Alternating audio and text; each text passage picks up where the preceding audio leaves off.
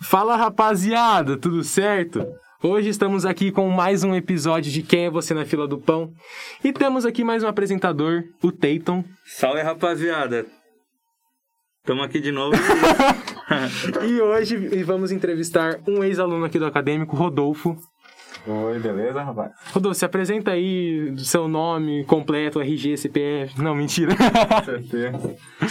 Ah, eu sou o Rodolfo, eu tava aqui desde o ano, é, até o ano passado, né? E eu agora tô na faculdade, passei no Instituto Federal de Pira. A gente fez, a gente foi para muitos campeonatos de robótica juntos, sim, né? Sim, verdade. A gente foi pra FLL junto, a gente foi pra OBR, OBR. também, onde teve muita risada, muito. Nossa, mesmo. muita coisa, muita coisa. Muitas histórias aí para contar. E, Rodolfo, um hobby seu, assim, algo que poucas pessoas sabem ou fazem? Olha, eu tenho vários hobbies, mas um deles que eu gosto muito é o aquarismo, que, resumindo um pouco, é quem curte aquário, quem pega e fica cuidando. Eu gostava muito de animais já, e daí eu peguei esse hobby porque eu queria algo que eu pudesse literalmente controlar o ambiente. Sim. E o aquarismo é literalmente isso, só que traz muita responsabilidade, né? É, porque você tem que calcular tudo, eu imagino, né, que dá água, tudo. É, tem que calcular o pH, você, os peixes, eles é, vivem num, num ambiente que você fez, né? É um tudo naquilo, e eles querem o mais natural possível, então é um desafio. Né? Qual foi o maior projeto, assim, que você já fez? No aquarismo? No, no aquarismo eu tentei transformar o meu aquário num aquário plantado, que é um aquário onde o pH é muito ácido. E o problema é que tem muito é, alga verde. E alga hum. verde é uma peste dos aquários, normalmente. Daí foi um projeto que eu fiz por um ano e que deu certo, só que para os meus peixes ficarem mais adaptados, eu decidi mantendo um, um, pH mais neutro, então hoje em dia tá. tem plantas, mas não é igual naquela época. Legal, legal. Sim, e falando um pouco mais sobre você, assim, mais pessoal, estilo de música, que tipo de música você gosta? Olha, eu gosto muito de eletrônico, de também de um, um pop, mas eu curto rock, rock, rock. mais antiga, anos 90, anos 2000, é o rock que eu mais curto. Eu curto uns rock eletrônico de hoje em dia, umas bandas como Music, que é um, hum. uma banda é, antiga, mas nem tanto. Então, mais nessa vibe, assim. Acho muito Sim. legal quando mistura dois gêneros de música tipo, totalmente diferentes. Sim, é dar um. Quando dá uma mescla muito bom. Muito um boa. e daí você sente que aquilo lá foi feito daquele jeito. Você nem imagina que assim, ah, o cara pegou um estilo e só fez um. Ah, vamos colocar um pouquinho do, do eletrônico, tipo a Loki. Sim. Hoje eu tava assistindo, eu tava ouvindo uma música que eu conhecia na eletrônica, mas eu não sabia o normal.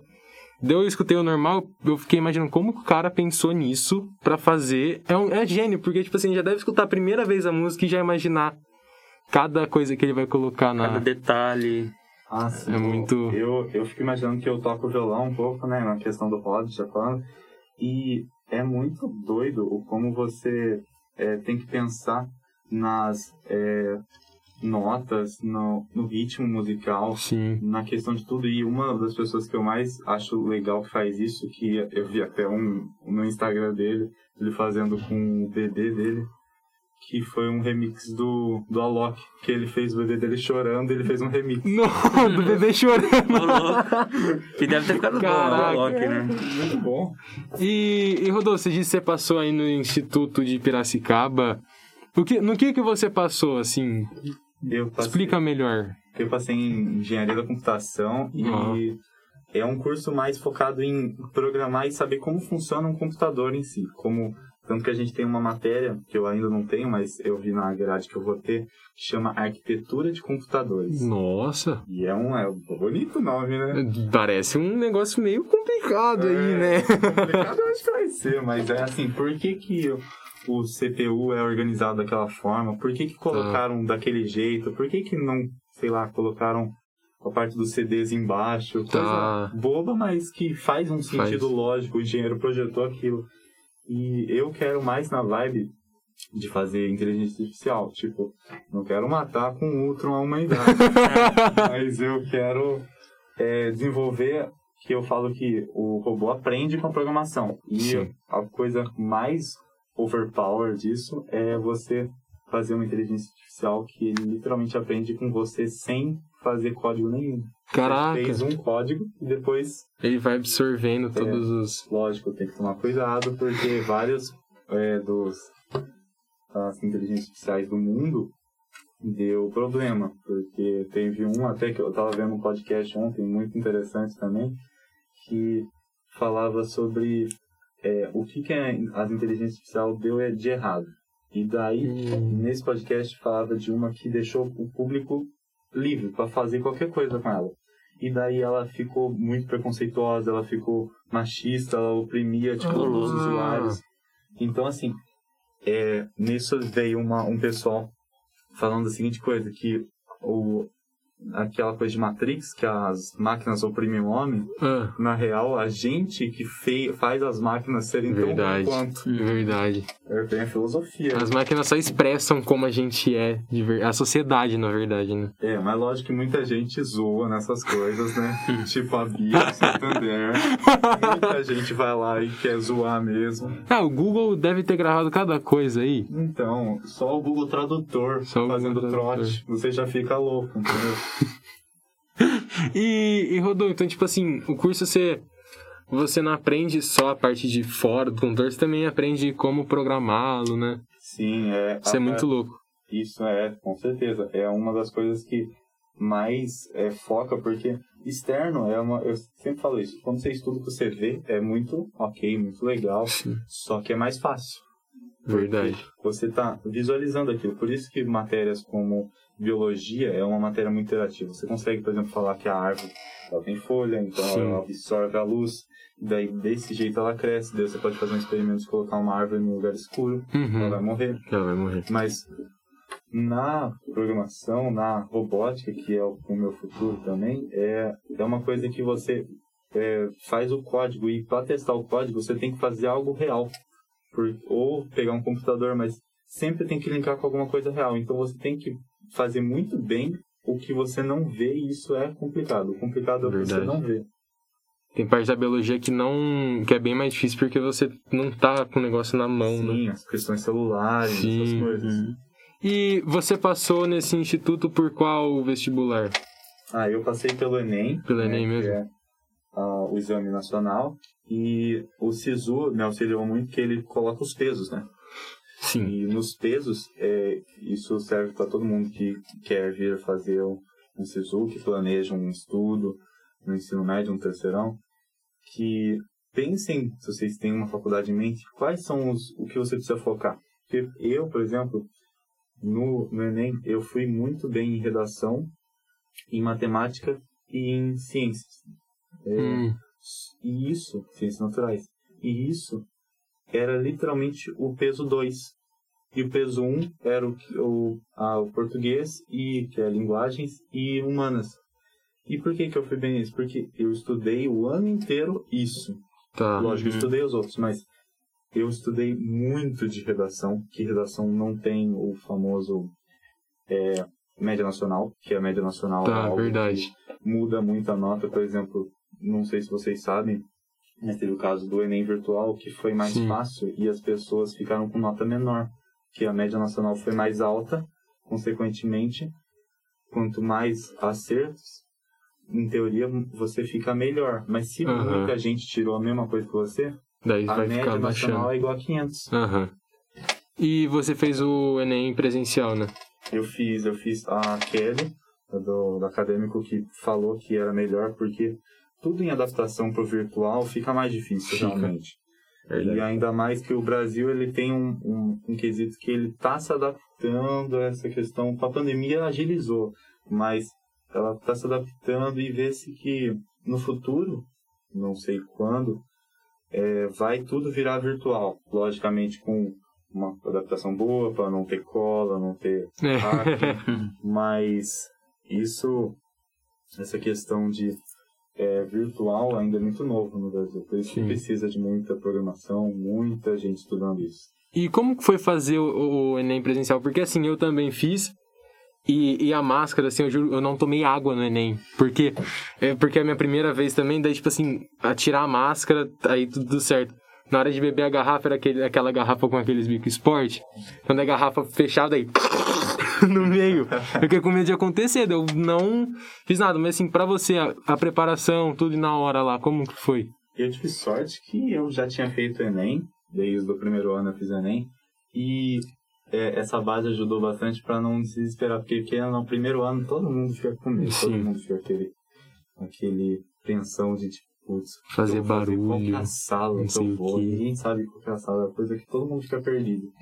Fica com medo de chegar atrasado, eu sou atrasado, eu fico pensando, putz, eu não quero ir naqueles memes do Facebook. Você não quer aparecer no YouTube? Não quero, jamais.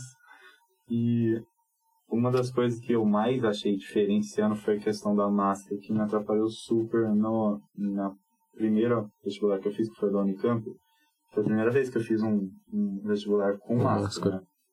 E isso influenciou muito. Não parece, mas a máscara é muito chato fazer É, negócio, porque não parece, mas com o tempo você cansa. Você cansa. cansa de ficar aquilo, a respiração fica mais ofegante, você, o ar fica mais quente e, consequentemente, umas questões biológicas, você fica mais cansado mais rápido.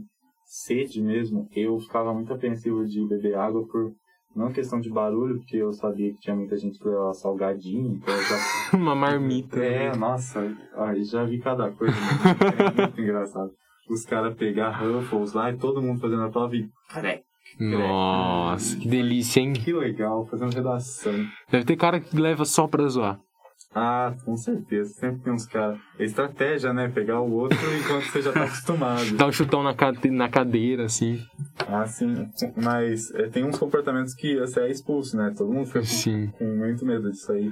Porque, por exemplo, se você é, pega e você fica olhando muito pro lado, por isso que eu sempre pego a cadeira da frente, Sim. olhando por, por horário. Daí o professor fala uma coisa, ó, tô olhando ali, ó, falta tanto tempo. Porque é, essas coisas que dá medo, né? E esse ano foi mais complicado ainda por causa das restrições, tinha restrição de cadeira, tinha que sentar Sim. afastado. Então, teve um. Até primeiro dia, não teve gente que não pôde entrar na classe porque já tinha 80% acum- é, lotado. E daí o que aconteceu? Sorte que eu entrei na classe muito antes, com muito medo, né? Terceiro ano, ó, definido. Então eu entrei na classe, tinha quatro alunos, eu me senti o nerd, entrando na classe super adiantado. E daí, mas eu já vi casos em Limeira mesmo, que aqui as escolas é, lotaram e não podia mais. Notaram. Teve Um monte de aluno ficou pra fora. Não, tristeza. No segundo dia eu ainda peguei, eu cheguei meio atrasado assim, já tava, só tinha quatro carteiras assim na frente, eu peguei a carteira que fazia rec rec. Isso, Nossa. aqui todo mundo descartou. Nossa, eu fiquei muito. Porque assim, tinha uma pessoa atrás, aí eu tinha que pular uma carteira, daí eu fui na da frente. Só que daí na da frente tinha o, o pessoa no meu lado. Eu fui mais uma pra frente e não tinha ninguém. Né? Ah, entendi. Mas a pandemia mudou muita coisa, né? Deveria ter um treinamento de máscara durante É. o ano de vestibular. É, e eu, eu muitos professores falaram realmente quando os, o pessoal da minha classe foi fazer a particular, que eu não fiz nenhum vestibular particular, eles falaram, façam de máscara, que é muito difícil. É muito difícil, é muito, muito diferente. E daí eu fiz dezembro inteiro de máscara, simulados. Só que Hum, não é a mesma coisa. Pode fazer uns simulados, não é a mesma coisa, porque não tem a pressão. verdade. Não, não tem as pessoas à volta. Ainda mais você, uma assim. No terceiro deve ter sido bem. E a preparação, assim, pelo EAD deve ter sido mais complicado, né? É, a preparação. Aula online não é a mesma coisa que Não aula é nada. Porque não tem. Eu sempre falei isso durante os anos, que não tem o. o- é, aquele toque do professor, não tem aquela interação ao vivo que o professor tá lá, você levanta a mão, É. o professor vê. Não, você tem que fazer uma pergunta pelo chat ou interromper ele. Então, é mais difícil de você interagir, você fica mais apreensivo de interagir e o professor tá no meio de uma explicação, no meio de um raciocínio, você É. atrapalhar ele no caso de um chat de voz. Então, Sim. tudo isso atrapalhou os estudos. Você fica assim, nossa, será que eu mando agora? Será que eu não mando? O que eu faço? Exato, exato. E também tem professor que parece uma conversa, né? Você fala daí, vamos supor, biologia que eu gosto muito. O professor fala, eu já retruco uma pergunta, daí vira uma conversa. É muito louco. E no online não tem isso. No online não tem. No online, se é, começar a ter muito isso, tem pessoas online que se adaptaram muito bem, que, tipo, eram tímidas e ficaram muito melhores. Tá. Então, esse lado tem que ver também, mas é, eu acho que online dificultou muito aquelas pessoas que, por exemplo, faziam muitas perguntas, que sentavam na frente, que é, visavam realmente ter uma conversa na aula, ter essa esse bate-papo mesmo com o professor, que é gostoso, que é, é legal, aprende às vezes mais ainda do que um livro fala. Então, esse bate-papo, esse ano não teve, não teve assim, É, foi bem. Essa relação. E você sempre se imaginou assim, no, no- é, mexendo com computadores ou, ou você teve mudanças aí de ideias de carreira na sua vida? Olha, eu como todo é, garoto que queria ciência, eu quis ser astronauta. Com certeza, Com certeza, todo mundo com certeza. Só que eu lembro que um, um dia eu assisti um, é, um programa de televisão que tinha o pessoal construindo robôs. E daí eu olhei para aquilo e falei, putz, eu quero fazer isso. Caraca. E daí eu falei, daí eu fiquei com aquele negócio na cabeça, cabeça dura que eu sou. eu peguei e falei, vou fazer isso, vou fazer isso. E daí eu comecei a entrar na, na robótica aqui do colégio. E na robótica, eu lembro que todo mundo queria construir. Eu também. e daí, E agora? e daí a gente tinha que dividir em pessoas. E eu fiquei pra programação. Na época eu fiquei, putz, não vou mexer nas, nas pecinhas do Lego. Mas eu vi, eu aprendi tanto no PC, é, daqui da escola, no, com os, os, os veteranos, e aquilo fez com que eu visse de outra forma. Tanto que eu falo até com carinho que eu ensino os, os robôs, eu, eu zoava que eu também fiz a parte de construir. Daí todos os que eu construí eram os meus filhos. Meus filhinhos, robozinhos lá, que eu ensinava eles, então era nessa vibe. Muito legal, Rodolfo. E então é isso. Muito obrigado por ter participado. Foi uma honra tê-lo aqui como ex-aluno e um aluno. Você é um ex-aluno e eu um aluno me preparando para o vestibular, né? Pegar umas, uns ensinamentos aí de um veterano, Umas dicas. umas diquinhas aí. A honra é toda minha. que isso. Muito obrigado por participar. Fala tchau aí pra galera. Tchau, galera. Assistam o podcast que ele é bom demais, hein? Fala tchau aí, Teitão. Falou, rapaziada. Uma boa noite. Falou, rapaziada. Boa noite.